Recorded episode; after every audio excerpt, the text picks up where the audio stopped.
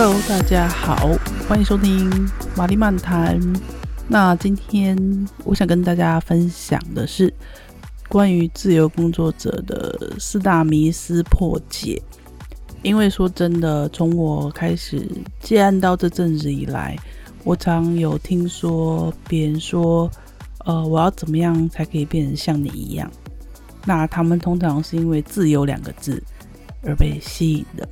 但我必须要告诉大家的是，就是你要成为自由工作者，OK，谁都可以加入，但是他实际的生活状况呢，呃，可能会跟你想象的不一样。然后，而且每一个行业、不同领域的自由工作者可能也会稍微有差异。所以我今天先分享一下，如果以我这种专门接网页设计案。还有就是有在一些做一些演讲跟教课，还有在做网络行销这么多工作的情况之下，那我是怎么做的呢？那我透过大家常见的四个迷思，让你来了解一下实际的生活状况跟工作状状况是怎么样。首先第一个呢是时间上的迷思。听说可以睡到自然醒，然后再起床工作。诶，这个真的是一个美好的想象。当然，你也可以睡到自然醒，但是你的工作时间可能就会变成延后到晚上。当然，我有听说有一些自由工作者已经做到一天只需要花四到六小时工作就好，也可以。啊、呃，那他一定是前面有先有做一些事情，然后一路到后面才能够做到这样子。那为什么说很难可以睡到自然醒在工作？因为你的客户们其实都是，我们大部分都是正常的上班族，所以他们一早大概八九点踏进公司，可能就会打电话给你了。再来就是，如果你今天这一份工作可以早点做完的话。那你就可以早点交付出去，然后顺利完成结案收款。所以其实你也不是时间可以放到放到烂放到长，想工作再工作。还有一个就是你的身体健康，好，就是通常有一些自由工作者都是很晚睡的，那我是属于没办法晚睡，我只要太晚睡，我就会。呃，会有耳鸣啊，或是头晕的状况，会导致我很难在工作。所以目前的话，我都是尽量的，就配合客户的时间。我大概，其实我大概七八点就会起床了，然后就会开始吃个早餐啦，然后开始工作，跟上班族是一样的工作时间。那我觉得这样也可以保持我的身体健康。当然啦，下班之后要不要继续工作，就是我自己决定。如果我的进度有差不多的话，晚上我也会选择休息。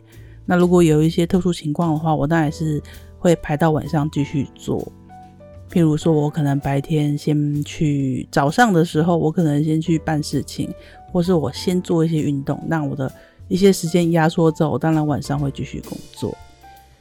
好，那还有一个，如果说你真的将来啊，可以做到每天只上半天班，然后也能够顺利交付进度案件的话，它在某种程度上一定是要搭配财务管理，甚至你的一些资源上的管理，因为到时候也许那时候你做事情是有交派给好几个人一起帮你做，或者是在财务上你有一些被动式的收入，所以你你就不用被限制在一天八小时都需要上班了。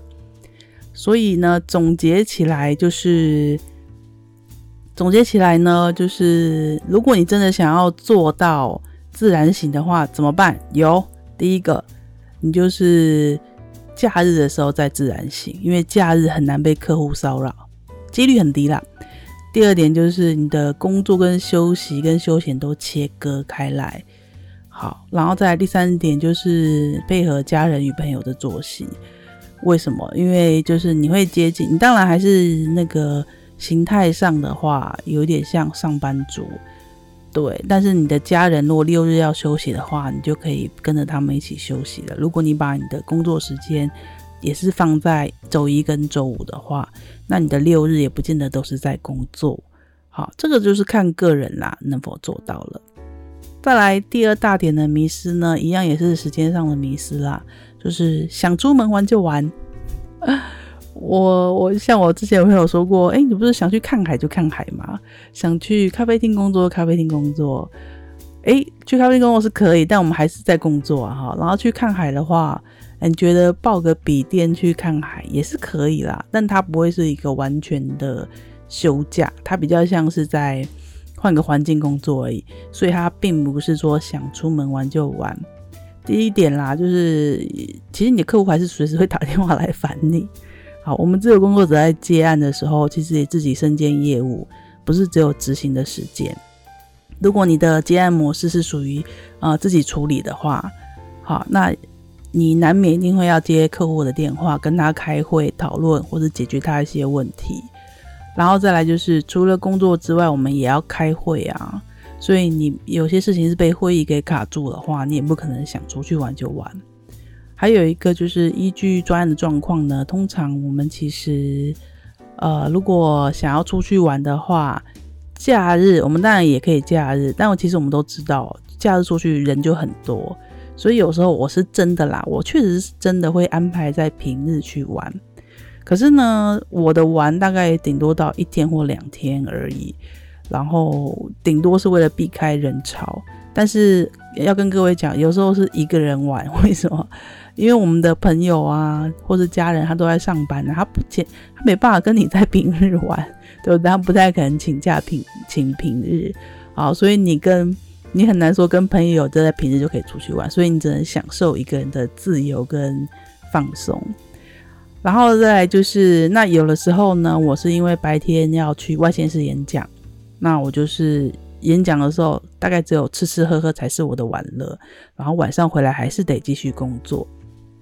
那如果你说我不管，我当自由工作者，我就是要做到想玩就玩，我觉得也是可以啊。但前提就是第一个啦，你的财富自由有达到，还有一个你的专案管理做得很好，你每个案件的进度掌控得很好。再来第二个就是你愿意赚少一点，这也是一个方法，就是少一点案量。不要一直背着案子的那个截稿期给追赶，那看你愿不愿意少赚一点，或者是说呢，第三点就是你想达到的话，我觉得还有一个方法就是你可以提高每一次的专案的金额。如果你是能够做到高单价的一个专案的话，其实你投入的时间就只要投入在少少的几个高单价的专案就可以了。那当然，剩余的时间你想要去玩就去玩也可以。好，我觉得至少要以上三小点，你才能够达到想玩就玩的自由工作者人生。好，再来第四三个大迷思就是财务上的迷思。譬如说，财务上迷思有两种，一种是他们会觉得，哎、你们是不是收入很不稳定？另外一个迷思就是说，啊，你们一定是赚很多，因为你们一直在家做啊，都不出门的啊。好，你们六日也可以做啊，所以赚很多。那我必须要告诉大家，这个收入稳不稳定还是跟个人的经营有关哦。混不好的话，就是你一定会收入不稳定，哦，这是有可能的哦，并不是每一个自己接案的人都是很喜欢工作。有没有听出一个弦外之音？为什么他们想要有自由？其实他们想要变成自由工作者是是希望自由大于工作的，可是是只是说他没有掌握到一些。点之前呢，他就选择先先废掉了，所以或者是说他在他那个领域当中，他还没找到一个比较好的一个商业模式啊，或是赚钱方式。那你混不好的时候，就真的是收入会比较不稳定。也有啊，我有听说过有人收入一年只有十万块的自由工作者。好，那就是当然，那他家里有其他人可以负担，那就也是还好。所以稳不稳定这件事情是每一个自由工作自由工作者都要去解决的一件事情。还有一个就是，还有一种就是他们可能做的内工作内容是属于炒短线的，炒短线。所以 炒短线的内容就是可能是韭菜割一波，什么意思呢？我这样讲有点快。我一直说有一些呃，有些人一直想要在家工作，你可以看到有很多网络广告都宣称说，你学了我这套技术，你只要在家工作就好了。但是他们其实有一点像是直销的方式在做。那你当然短期很有效，可是短期你的一些遇到了一些人被你割一波韭菜之后，你没有韭菜可以割了啊，那你就会断粮了，然后你的生存危机就会来了。所以我必须说，自由工作者也是一个要长期经营的东西。这也是为什么我奉劝大家，就是自由很美好，但是你上班也是蛮美好的，因为你每个月都可以领薪水。那适当的做一个薪水小偷，也可以好好的过下去。再来一个就是，我也听过一个案例呢，为什么他可以赚很多？那我们先撇开是否有理财这件事，还有一种人就是有一种接案者，他是真的都宅在家里不出去玩，他的一些玩乐活动可能都是在家里，就比较静态的，所以他真的是年薪百万，就我知道。哦，可是那是因为他的消费真的是太低了，他的消费欲望也很低。那他就是专心工作，然后他的消费方式都是很便宜跟静态的，可能不会去突然跑去出国啊，或是坐飞机啊，或是旅游都很少，几乎也不太买什么 3C 用品。在这种情况下，当然就是可以赚得很多啦。那么。我如果变成了自由工作者之后，我要怎么样去让收入稳定呢？怎么样赚多一点呢？一定啦，首先你还是得分出一些时间，除了工作之外，除了休闲之外，要分一点时间来做个人品牌的建立，然后个人品牌的宣传。那你在工作上的时候，还要注意一件事情，口碑就很重要了。真的，我是说真的，口碑很重要，因为台湾这里很小。然后，当你口碑好的时候，然后你不要看，因为是在台湾，因为现在全球有些人其实是全球都有关联的，所以说，我觉得你做得好的时候，是有可能在踏出台湾的。好，在这个数位的时代，再来还有一个就是，你还是得思考一下，布局一下你的未来，然后想一下你在发展的过程中，是不是有哪一些。呃，领域是可以跨过去的，然后有助于你的目前的业务哈。我觉得这是一个比较业务面思考的一件事情。那常常有人说，我就多出去认识人，建立人脉。那我觉得我不会想要当做是人脉，我觉得就是多出去一样啦，多认识、结交朋友。好，我觉得是结交朋友是很重要的。再来一个，当然刚刚有提到的财富管理还是需要。我们除了一些主动收入之外，你可以适度的提升被动收入，除非你真的很不熟，要不然最好呃花一点时间管理财富啦，才能够不会只是死赚钱。基本上还有一个就是，请多花时间进修跟成长。身为自由工作者，他的进修跟成长也还是很需要的。那至少在我们做网站网页这一块，我们的技术也是不断的更新跟翻新。这部分就是需要继续去外面跑一跑，学习跟成长。好，那第四个迷思是什么呢？就是责任上的迷思。譬如说，有人会说：“哎，你们没有老板管呢，比在公司里轻松。有没有上班就是工作时候可以翘脚啊，穿得很轻松，不用穿套装啊，不用 你穿拖鞋在或者在家也不穿鞋都可以。”嗯，这个是听起来很美好，对。可是它的现实面是什么？你在做这些案子的时候，它的成功与失败也没有人可以替你挡了，都是你自己要承担。那还有一个，你做案子做到没有收到钱，你也只能怪自己。好，所以已经没有老板可以扛了。虽然没有老板来管你，但是很多的风险跟后果都是你自己承担。没有人可以去怪罪，你当然可以跟客户说啊，我生病了什么之类，所以我做不出来什么之类，很难哎、像我这种自尊心比较强的人，我就很讨厌跟别人说我生病了。所以在我在健康管理上面，我自己觉得我还是不够健康，可是我必须得管理这件事情，因为我真的很不喜欢因为身体的因素而影响到专案。要我去跟客户讲说我身体不好，所以这个我交不出来。我觉得到我这个也已经四十几几岁的年纪了，我真的是讲不出来。好，那如何呢？要建立一个不被管又可以有责任跟减少风险的能力。我觉得第一个要有很好的自律能力。为什么？因为我我这边有三个交付，第一个是提早交付，第二个是依约交付，还有一个是主动交付。我觉得这个自律能力，当你展现给客户的时候，他们会蛮信任你的，因为不需要等他们去追问你。当你有提早交付的时候，你也可以可以比较加速案件的进行。还有一个比较快收到钱。那如果你至少做到依约交付哦，我依照这个合约该交付的交付给你，那通常客户是不会为难你的。再来就是一个主动交付。主动交付的话，我通常运用在譬如说，有一些客户对于专案进行了一阵子之后呢，他不太清楚状况到哪里了嘛。那其实很简单，像这样子的客户呢，我们都会采取主动交付。主动交付会，我会跟你主动约时间，我会主动告诉你进度。那最好一个方式就是，譬如说，我们每个月固定一个线上 meeting。有人会觉得开会很浪费时间，但我们不要把它定义成开会，我们至少固定每周五哦，有一个大概十分钟的快速的一个沟通，了解进度。对。因为确实不是每一件案子都要每每周沟通，有些案子它不断的在执行当中。可是如果我们能够保持每周稍微有一个短短的通话或是线上会议的话，那其实客户会比较安心，他也知道进度在哪里哈。所以我觉得提早交付、依约交付、主动交付都是一个很重要的一个事情，很展现你的自律的能力。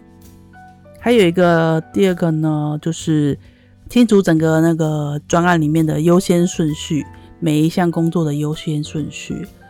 还有一个就是成为时间管理大师 啊，你的时间管控好，优先顺序跟时间就会是一个蛮蛮相对的一个因素啊。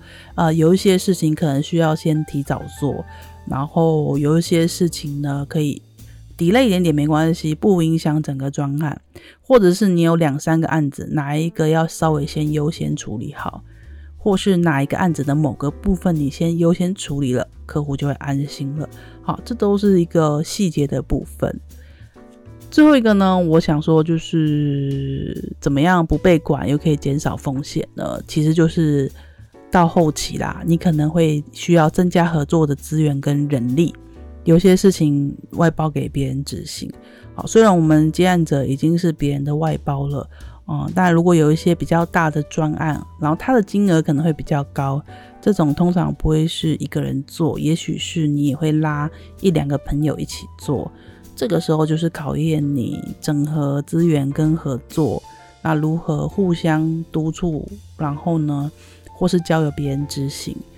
那我在今年开始有比较多这样的状态，就是跟朋友一起合作执行，然后我不把所有的重担压在我身上，因为如果一个网站我自己做，我可能要花三个月，那也许我再找一个人进来的话，他就可以花大概两个月就好了，这样子也是蛮好的哦。那我在实际尝试的过程中，确实。啊、譬如说，我有朋友他是 P N 兼工程师，那我觉得在跟他一起配合的时候就会蛮顺利的啊，因为他他对专专案的掌控也有点概念，然后他也前期就帮我做了蛮多事情，所以这样子我有更多的时间呢，可以用在像刚刚所说的事情。第一个就是你的业务的布局，然后你的进修成长，还有你的个人健康管理。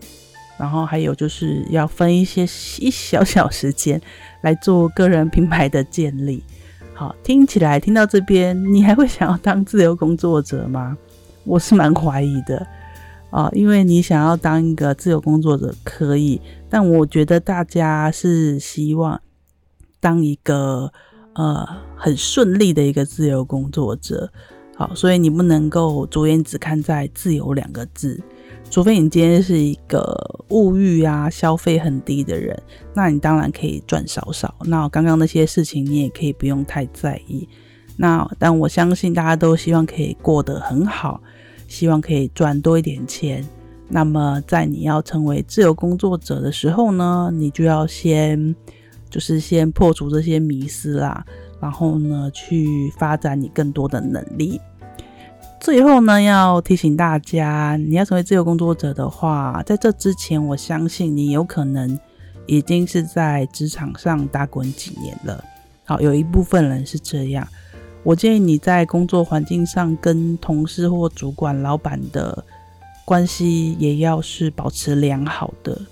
我们在公司里一定都会有犯错或者什么之类的，但是整体来说，你的表现一定要是好大于多的就可以。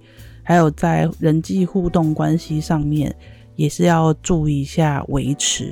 好，不要因为说。反正我在这工作，我就是一个薪水小偷，跟同事就是，呃，跟同事就是，你可以跟同事淡如之交，哈，如君子，OK 是可以的。可是就是在这个如君子的状况，我觉得也不错，哈。你有在公事上面维持一定程程度的良好的协作，好，千万不要留下麻烦或制造麻烦给你的同事，好，要不然这比君子之交还差。当你跟同事或老板啊、上司啊有一个给他们有一个良好的印象，在工作的过程当中有展现你的一些自律的能力啊，啊，或是一些好的想法，或者是关心或照顾都可以，好，会让他们觉得你是值得信赖的人，在工作的时候很好相处的人。那么，好，就算你不是走哈拉路线或者请请客路线。我觉得到最后，你成为自由工作者的时候，这一些关系都可以带来一些良好的回馈。好，所以千万不要小看你之前在职场上的相处。这个所有的相处都有可能是将来的一些开启你案源的一个小种子。